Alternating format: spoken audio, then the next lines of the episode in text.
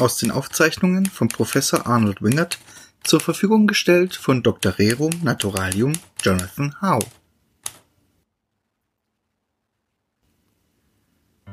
Viele würden mich sicherlich für verrückt halten, wenn sie meine Aufzeichnungen gewahr werden würden.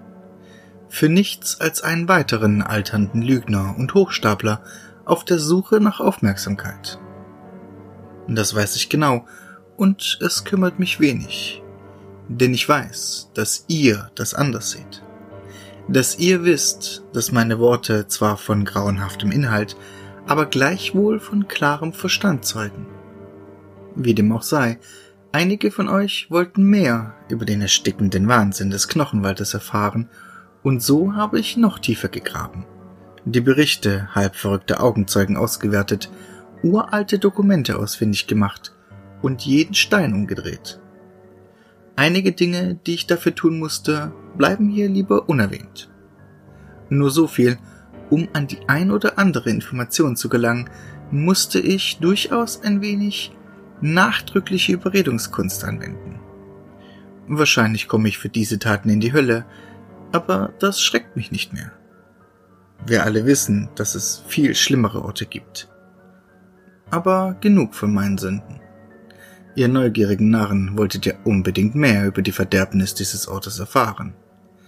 Also werde ich die Schleier lüften, die gnädige Götter aus gutem Grund über die Bosheit des Knochenwaldes gelegt haben. Ich werde sie zerreißen und enthüllen, welches unvorstellbare Grauen sich darunter verborgen hält. Kommt mit dem klar, was ihr hört, oder geht daran zugrunde. Mir ist beides recht. Also gut. Ich sprach zuvor bereits von den aggressiven und tödlichen Schneidmaden, von der Unzahl an rasselnden, bleichen Knochen und Gerippen und von den hohen Knochenbäumen mit ihren verwesenden Bewohnern, die die einzige halbwegs sichere Passage durch den Wald bilden. Schon bei meinem ersten Bericht habt ihr euch vielleicht gefragt, wie die wenigen Wagemutigen den anstrengenden, weiten Weg Richtung Zentrum überstehen konnten, ohne zu verhungern oder zu verdursten. Nun, neben den verfaulenden Fleischresten, die noch an dem ein oder anderen Skelett kleben, gibt es noch zwei weitere Nahrungsquellen an diesem eigentlich lebensfeindlichen Ort. Die erste ist so naheliegend wie gefährlich. Ihr könnt euch vom Fleisch einer erlegten Schneidmade ernähren. Wenn ihr euch noch an das erinnert, was ich euch in meinem ersten Bericht über die Maden erzählt habe, könnt ihr euch schon denken, dass das alles andere als einfach ist. Einige wenige Überlebende haben dennoch diese wehrhafte Beute zur Strecke gebracht, indem sie den Maden mit einer mitgebrachten Waffe oder einem geschnitzten Speer von den Bäumen aus aufgelauert haben. Wer dabei schnell und leise genug ist und genau die weiche Stelle in der Mitte des Madenkörpers trifft, der kann sich mit etwas Glück über eine derartige Mahlzeit freuen. Allerdings haben hier eigentlich nur Soldaten, Polizisten, Jäger, Sportschützen oder anderweitig im Zielen oder Töten gibt dem Menschen überhaupt eine Aussicht auf Erfolg. Zudem muss man schon recht verzweifelt sein, um überhaupt daran zu denken, Schneidmadenfleisch zu essen.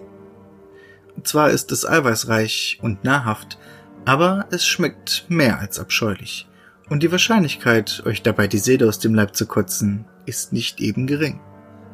Außerdem ist rohes oder falsch zubereitetes Schneidmadenfleisch tödlich und ich rede hier nicht von sanftem Entschlafen, an dessen Ende euch die Engelchen ins Paradies geleiten, sondern von grauenhaften Bauchkrämpfen, Bluthusten, Organversagen und heftigen Schmerzen. Wahrscheinlich sterbt ihr nicht an meinem Gift, sondern durch eure eigene Hand, da kaum ein Mensch diese Schmerzen bis zum Schluss aushält. Um Schneidmadenfleisch ungefährlich zu machen, muss man es erst sehr gut durchbraten. Dazu sammelt ihr am besten trockene Knochen und schichtet sie zu einem kleinen Lagerfeuer auf. Natürlich mit dem Risiko, dass ihr weitere Schneidmaden anlockt, die vielleicht nicht so leichte Beute sind. Übrigens könnt ihr auch an gebratenem Schneidmadenfleisch verrecken, wenn ihr zuvor nicht die purpurnen Giftdrüsen restlos entfernt habt, aus denen sie ihr betäubendes Gas verströmen. Und solltet ihr all das beachtet haben, so sei dennoch ein Wort der Warnung ausgesprochen. Der Verzehr von Schneidmadenfleisch verändert Menschen mit der Zeit. Viele werden härter, rücksichtsloser, raubtierhafter Und einige, die es mit dem Verzehr übertreiben, verlieren sogar dauerhaft die Fähigkeit zur Empathie und Mitgefühl und werden gewissenlose Psychopathen. Nicht, dass diese Geisteshaltung im Knochenwald nicht nützlich wäre, doch falls ihr plant, je in eure Welt zurückzukehren, kann sie zu gewissen Problemen führen. Ihr seht schon, es ist nicht eben einfach, sich im Knochenwald zu ernähren, aber wie bereits erwähnt, gibt es noch eine dritte Möglichkeit dazu. Sie ist sogar etwas weniger gefährlich als die Jagd auf Schneidmaden, denn an einigen Stellen des Knochenwaldes wächst unterhalb der hohen Knochenbäume noch etwas anderes.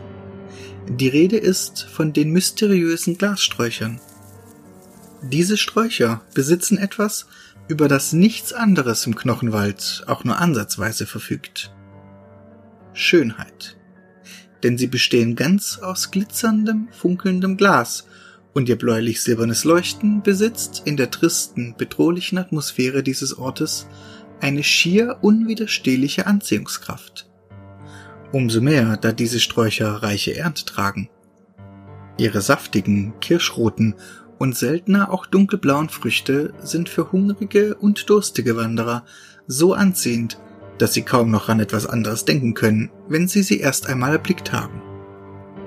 Doch Vorsicht! Nicht nur, dass man den Schneidmaden verseuchten Boden betreten muss, um zu ihnen zu gelangen, es gibt noch einen weiteren Grund, sich den Glassträuchern nicht unbedacht zu nähern. Wenn ein Glasstrauch voller Beeren hängt und ihr kaum einen kahlen Zweig an ihm erkennen könnt, ist alles gut. Geht schnell dorthin und greift euch so viele Beeren, wie ihr nur essen könnt. Sie werden das süßeste und köstlichste sein, was ihr je gekostet habt. Ganz gleich, ob ihr von den blauen oder den roten Beeren isst. Wobei manche auch sagen, dass die blauen Beeren sogar noch köstlicher schmecken. Wie auch immer. Viele, die von einem Glasstrauch gegessen haben, berichteten später, dass ihnen jede andere Nahrung, die sie danach zu sich genommen haben, fad und langweilig geschmeckt hat. Selbst die feinste und erlesenste Gourmetküche brachte ihnen nicht mehr Freude als ein Eimer Küchenabfälle. Wenn aber nur noch wenige Beeren an einem Glasstrauch hängen, solltet ihr besonders auf der Hut sein. Denn Glassträucher beziehen die Kraft für ihre Früchte und ihr Wachstum weder aus der schwarzen Sonne noch aus dem knochentrockenen, unfruchtbaren Boden dieses Ortes. Sie beziehen sie aus jenen Unglücklichen, die sich einem beinahe abgeernteten Strauch nähern. Sobald sich ein Opfer in die Nähe eines solchen Glasstrauches begibt, graben sich feine, durchsichtige und nahezu unsichtbare Wurzeln aus dem Boden, die sich einen Weg in den Körper ihrer Beute suchen. Dank schmerzstillender Substanzen merkt das bedauernswerte Opfer davon rein gar nichts. Nun wird ihm nach und nach das Blut, die Lebenskraft und seine Jugend abgesaugt und in die süßen roten Beeren geleitet, bis es als vertrockneter und blutleerer Kreis auf dem Boden zusammenbricht und die Schneidmaden sich an seinen kläglichen Überresten laben können. Zuletzt geht auch die Seele des Narren in den Strauch über und wird zu einer der seltenen blauen Beeren. Falls ihr also eine solche Beere ergattert, dann genießt sie. Sie steht für eine Seele, die niemals mehr Erlösung finden wird und die euch vielleicht auch eines Nachts in euren Träumen besuchen wird. So gestärkt könnt ihr euch dann immer weiter durch den verfluchten Wald kämpfen, bis ihr zur kahlen Zone kommt, in der so gut wie keine Knochenbäume mehr stehen. Von diesem Ort gibt es nur einen einzigen Bericht und der betreffende Augenzeuge sitzt zurzeit im Hochsicherheitstrakt einer Psychiatrie. Trotz seines extremen Wahnsinns, in dem er auch schon mehrere Unschuldige ohne jeden erkennbaren Grund getötet hatte, musste ich bei meinen Verhörmethoden sehr kreativ werden, damit er mir mehr über diesen Ort verriet. Immerhin wird er mit diesen Händen niemals mehr jemanden umbringen können. Oder auch nur ein Brotmesser halten. Selbst wenn er irgendwann entlassen wird, was ich doch sehr bezweifeln möchte. Jedenfalls erzählte er mir, dass er in der kahlen Zone ein riesiges Totem gesehen hat. Einen titanischen Totempfahl aus Schädeln von Menschen, Tieren und anderen Kreaturen, der hundert Meter und mehr in den Himmel ragt und um den zu jeder Zeit eine ganze Meute von Kultisten tanzt. Diese Kultisten sind menschlich. Oder sie waren es zumindest einmal. Allerdings sehen sie nicht mehr so aus wie du und ich, denn wer in die Gemeinschaft dieser Verfluchten aufgenommen werden will, muss sich selbst mit Zähnen und Fingernägeln das Fleisch von mehreren Stellen seines Körpers reißen, bis der Knochen darunter zu sehen ist. Denn Knochen sind diesen Fanatikern, die sich selbst die Weißen des Gebeins nennen, heilig und sie betrachten es als eine Ungeheuerlichkeit, dass das verräterische Fleisch sie verbirgt. Die Allerhöchsten in ihrem Orden sind nicht viel mehr als Skelette mit Gehirn und Organ, denn da diese nicht die geheiligten Knochen ihres Körpers verdecken, ist ihre Entfernung nicht erwünscht. Ihr fragt euch jetzt sicher, wie diese Wahnsinnigen die Prozedur überleben können. Nicht jeder von ihnen überlebt es. Viele sterben an dem Blutverlust, an Entzündungen oder an anderen Folgen ihrer Verstümmelung. Aber einige leben ganz normal weiter. Die Magie dieses Ortes scheint vor allem die fanatischen Kultanhänger am Leben zu erhalten, egal was sie ihren bedauernswerten Körpern noch antun. Dabei ist der Kult ständig auf der Suche nach neuen Anhängern. Falls sie euch je bemerken und in ihre Gewalt bringen sollten, fangt ihr lieber schnell an zu glauben und die Knochen aus tiefstem Herzen zu verehren. Dann werdet ihr ihren Initiationsritus, dem sie euch notfalls gegen euren Willen unterziehen werden, vielleicht überleben. Ansonsten werden sie eure Knochen ihrem Totem hinzufügen. Doch selbst wenn ihr überlebt habt und ein Teil ihrer Gemeinschaft geworden seid, so könnt ihr niemals wieder in eure Welt zurückkehren. Andernfalls würdet ihr dort sofort zerfallen.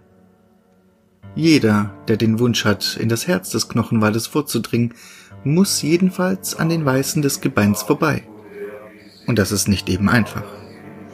Trotz ihrer Verstümmelungen haben sie einen guten Gehörsinn, und den Ältesten von ihnen sagt man nach, dass sie die Knochen eines jeden Wesens riechen und finden können, selbst durch das verdammungswürdige Fleisch hindurch. Solltet ihr es irgendwie schaffen, an den Fanatikern vorbeizugelangen, ohne ein Teil von ihnen zu werden, werdet ihr nach einiger Zeit den milchigen See erblicken. Dieser See enthält eine so starke Lauge, dass er organisches Material innerhalb weniger Minuten vollständig und restlos zersetzt. Gelegentlich gehen hier Mitglieder der Weisen des Gebeins hin, um sich selbst oder ihre Gefangenen schneller von ihrem Fleisch zu befreien, aber die meiste Zeit ist es dort einfach nur still. Da der See im Grunde nicht zu überqueren ist und schon seine Dämpfe allein auf Dauer die Lunge schwer in Mitleidenschaft ziehen, müsste es wohl oder übel mit den scharfkantigen und hohen Knochenbergen aufnehmen, die sich links und rechts vom milchigen See erheben. Auf den Bergen wachsen wieder vereinzelte Knochenbäume und auch Schneidmaden werdet ihr dort finden, die sogar noch tückischer und aggressiver als ihre Vettern im Flachland sind. Dahinter irgendwo, so sagt man, liegt das große Geheimnis des Waldes. Aber es grenzt schon an ein Wunder, dass es überhaupt jemand so weit geschafft hat und noch davon berichten kann. Hier muss deshalb meine Geschichte enden. Fangt mit dem Wissen an, was immer ihr möchtet. Ängstigt eure Kinder, raubt euch euren Schlaf, versucht den Wald über einen der leuchtenden, verschlungenen Pfade im Unterholz zu erreichen. Mir soll es gleich sein. Ich bin es leid, dem Babysitter für neugierige Narren zu spielen. Ich werde jetzt endlich schlafen und versuchen, all die verfluchten Bilder aus meinem Kopf zu verdrängen, falls ich es schaffe.